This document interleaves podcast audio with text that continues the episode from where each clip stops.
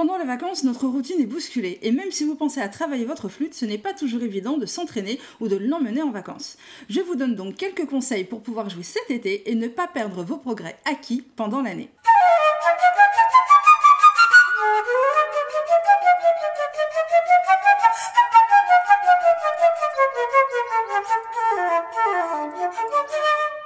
Bonjour à tous, je suis Angélique du blog apprendre la traversière.com. Bienvenue dans ce nouveau podcast pour apprendre des astuces simples et efficaces pour le plaisir de jouer.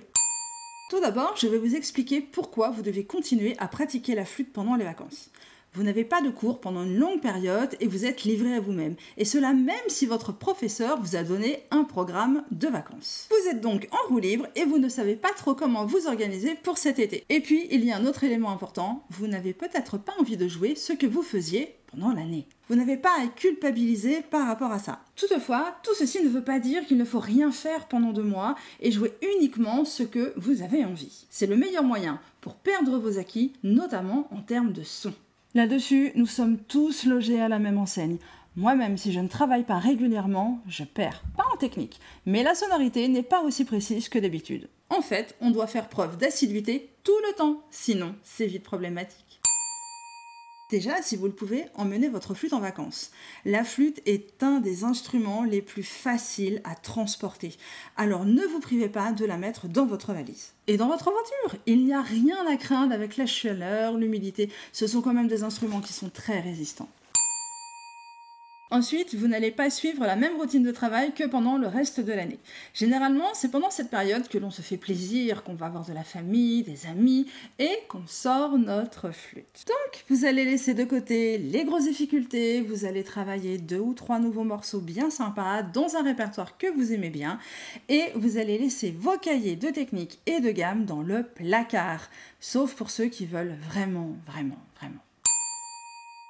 En revanche, vous gardez les exercices pour le son. Comme je vous le disais, le travail de la sonorité est indispensable. Et même si vous ne travaillez pas votre son avec la même rigueur, vous ne pouvez pas faire l'impasse sur la sonorité. C'est vraiment ce qui part en premier. Si vous ne le faites pas, votre son va redevenir voilé, avec de l'air, et vos sons aigus vont de nouveau être galères à sortir. Donc vraiment, continuez vos exercices pour le son, même pas longtemps, même 5 minutes par jour, mais c'est essentiel et vous vous remercierez d'avoir fait cet effort quand vous reprendrez vos cours à la rentrée.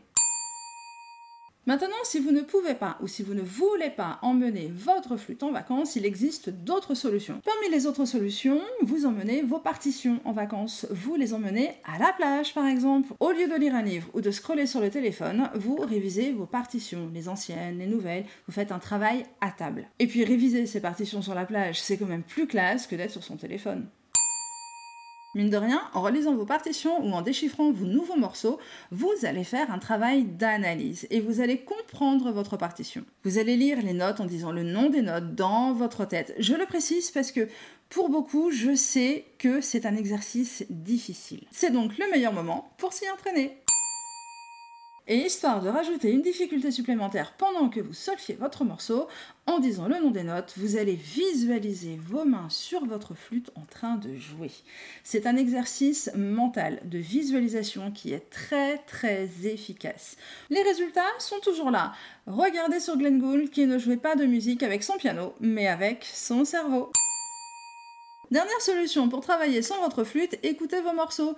Il y a suffisamment d'enregistrements aujourd'hui pour trouver votre bonheur et même plusieurs interprétations différentes. Écouter de la musique fait partie intégrante du travail du musicien. Et pendant que vous écoutez votre morceau, visualisez vos mains en train de le jouer.